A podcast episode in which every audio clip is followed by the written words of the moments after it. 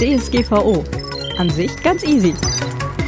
Hallo und herzlich willkommen zu DSGVO an sich ganz easy.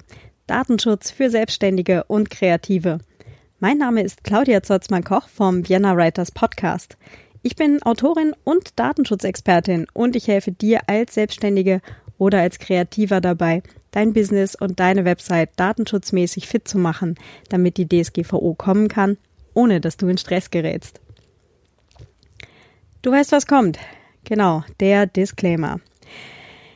Ich habe zwar eine Ausbildung gemacht zur Datenschutzbeauftragten und auch eine Prüfung äh, bei der Wirtschaftskammer hier in Wien abgelegt, aber ich bin keine Juristin. Dieser Podcast stellt keine Rechtsberatung dar. so, äh, zum Thema Auskunfts- und Löschanfragen. Ich hatte das ja schon angerissen. Ähm, wenn dir jemand wirklich eine Auskunfts- und oder Löschanfrage schickt, ähm, das kann passieren. Ab äh, 25.05.2018 äh, hat quasi jeder Mensch die, äh, das Recht dazu, das bei dir zu tun. Ähm, also sinnvollerweise, wenn es tatsächlich ein Kunde, ein Geschäftspartner bei dir ist, jemand, der in deinem Blog kommentiert hat, wie auch immer. Ähm, die Rechtsgrundlage dazu findest du ähm, ab Artikel 15 der DSGVO. Ähm, also zur Wiederholung Auskunftsrecht, äh, Recht auf Berichtigung, auf Löschung, äh, also vergessen werden, ähm, auf die Einschränkung der Verarbeitung, auf Datenübertragbarkeit, ähm, das ist der neue Teil, und das Widerspruchsrecht. Ähm, Artikel 15 folgende, da findest du die ganzen betroffenen Rechte zum selber nachlesen. Wie du dich der ganzen Sache jetzt am besten annäherst, ähm, ich habe da einen Vorschlag, mach dir eine Checkliste. Einfach eine kleine Checkliste. Äh, jetzt, wo du gerade dein Verarbeitungsverzeichnis gemacht hast, äh, schau mal rein, wo sind denn tatsächlich Daten von Leuten. Ne? Wenn du so eine Anfrage reinkriegst, hast du einen Monat Zeit, dich darum zu kümmern, mal darauf zu reagieren. Ähm, und äh, innerhalb der Zeit solltest du dann halt auch in der Lage sein, solche Daten gegebenenfalls zu finden. Also in erster Linie solltest du innerhalb von ähm, vier Wochen, also innerhalb eines Monats in der Lage sein, mal darauf zu reagieren. Du kannst aber sagen, puh, jetzt ist gerade total viel los, äh, kann ich dir das auch in sechs Wochen noch schicken? Ja.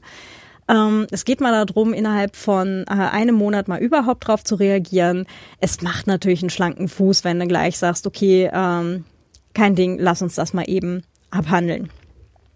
Ähm, wenn du dir deine kleine Checkliste machst, wo habe ich denn überhaupt Daten? Ne? Also zum Beispiel die äh, Kommentarfunktion im Blog, ähm, deine Buchhaltung, dein Adressbuch und so weiter ähm, und du bekommst dann halt eine Anfrage rein, dann guckst du mal, okay, wer ist denn das? Na? Und dann musst du dir halt auch die äh, Identität dieser Person ähm, ja, belegen lassen. Na?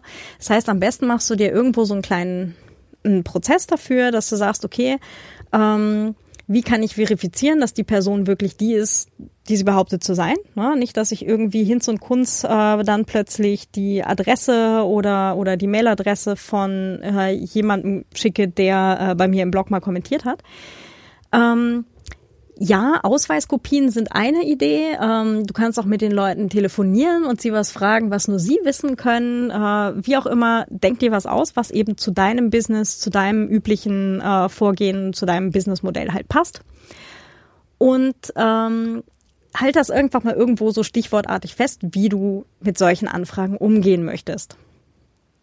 Das ist letztendlich auch keine Hexerei. Es geht nur darum, dass wenn so eine Anfrage reinkommt, auch wenn es bei dir gerade stressig ist, dass du da schon mal was in der Schublade hast und nicht in zusätzlichen Stress gerätst. Gerätst. ähm,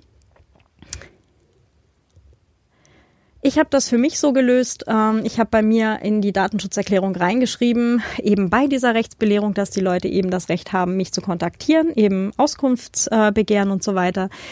Ähm, dass ich dazu geschrieben habe, du kannst mir gerne An Anfrage schicken, aber schick mir bitte nicht gleich eine Ausweiskopie dazu, ne? weil E-Mail ist halt immer Plaintext, TLS hin oder her. Ähm, deswegen auf jeden Fall ähm, einfach nur anfragen und ich melde mich dann bei dir. Ich gebe dir einen äh, passwortgesicherten Nextcloud-Ordner frei bei mir am Server und äh, da kannst du mir dann halt gegebenenfalls Dokumente reinladen. Also das mache ich jetzt nicht über Dropbox oder irgendeinen anderen US-Dienst, sondern wirklich bei mir in der eigenen Nextcloud. Da weiß ich wenigstens, wo die Daten liegen. Wenn jemand jetzt sagt, oh, bitte lösch alle meine Daten oder ähm, oder vielleicht auch etwas nachdrücklicher, sofort alle meine Daten löschen, ähm, nicht in Panik geraten. Äh, ich wiederhole, nicht in Panik geraten. Ähm, Ruhe bewahren äh, und vorher gucken, okay, welche Daten kann ich tatsächlich löschen und welche unterliegen, unterliegen und welche unterliegen gegebenenfalls äh, irgendwelchen gesetzlichen Aufbewahrungsfristen. Na, also äh, Buchhaltung ist mal das eine, aber halt vielleicht auch Schadensersatzansprüche oder ähm, keine Ahnung, du hast mit Bewerbungsunterlagen zu tun und so weiter. Da gibt es dann halt immer äh, besondere Aufbewahrungsfristen, da einfach nochmal vorsichtshalber nachlesen. Das kannst du auch einfach jetzt schon machen und dir das ähm, auf deine Notizliste, auf deine Checkliste dazuschreiben, was zu tun ist, wenn du halt Anfragen reinkriegst.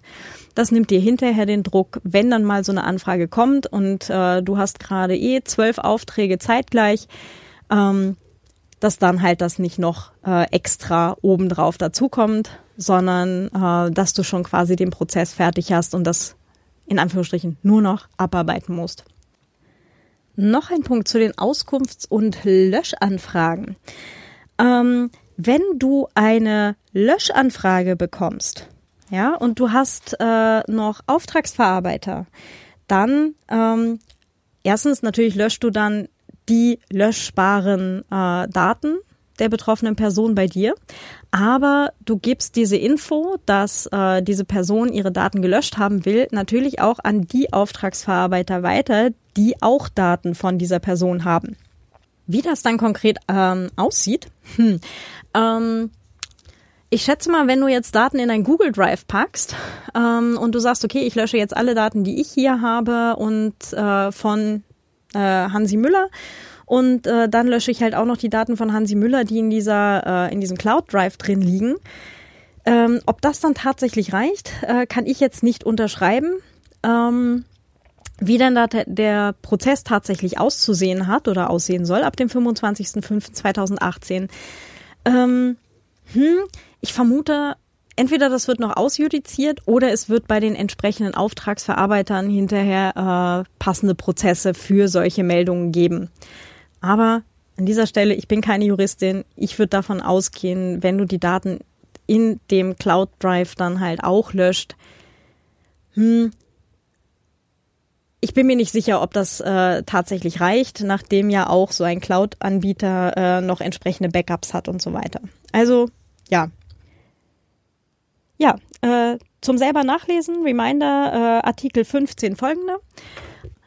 Und ansonsten wünsche ich dir einen entspannten Tag.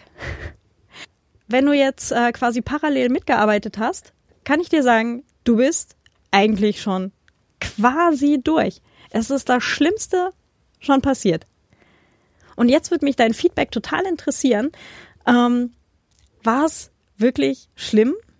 Oder äh, hatte ich recht und ähm, mit äh, dem Verarbeitungsverzeichnis war zumindest mal das Schlimmste passiert? Es würde mich jetzt echt interessieren. Schick mir einfach gerne Feedback. Ähm, für mich war das halt, wie gesagt, diese Mathe-Hausaufgabensache. ähm, das äh, mich drumrum drücken und mich darüber beschweren, dass ich das jetzt machen muss, hat länger gedauert als die Mathehausaufgaben selber. Aber ähm, es wird mich total interessieren, wie es dir dabei gegangen ist. Äh, gib mir einfach gerne Bescheid. Ähm, eine kleine Korrektur direkt zum Ende. äh, ich sagte gerade vorher, äh, dass die E-Mail TLS hin oder her äh, immer Plaintext ist. Das ist fast korrekt. Außer du bietest eine E-Mail-Verschlüsselung an über PGP oder über S-MIME. Ähm, das ist auch gar nicht so schwierig, äh, wie man sich das jetzt möglicherweise vorstellen mag. Ähm, ich kann da gerne noch mal in der letzten Folge äh, drauf eingehen äh, zum Thema E-Mail-Verschlüsselung, wie man das alles machen kann. Bei Interesse könnt ihr da auch eure lokalen Crypto-Partys aufsuchen oder äh, ich gebe euch auch gerne noch ein paar Links dazu in die Show Notes. So, und jetzt war es das aber wirklich. Ich freue mich auf jeden Fall äh, auf dein Feedback. Und ansonsten, äh, wenn noch Unklarheiten sind oder irgendwas, ich bin für individuelle Zusammenarbeit zu haben. äh, E-Mail und PGP-Key zur Mailverschlüsselung sind in den Show Notes. Ähm, und äh, den Newsletter gibt's auch. Wenn du magst, trag dich dort gerne ein. Äh, da gibt's dann Infos zur DSGVO und zur kommenden E-Privacy-Verordnung. Likes und Sternchen nehme ich auch und auch gerne auf Phonic-Stunden. Und jetzt sage ich wirklich, hab einen ganz tollen Tag. Bis bald. Deine Claudia vom Vienna Writers Podcast. Ciao.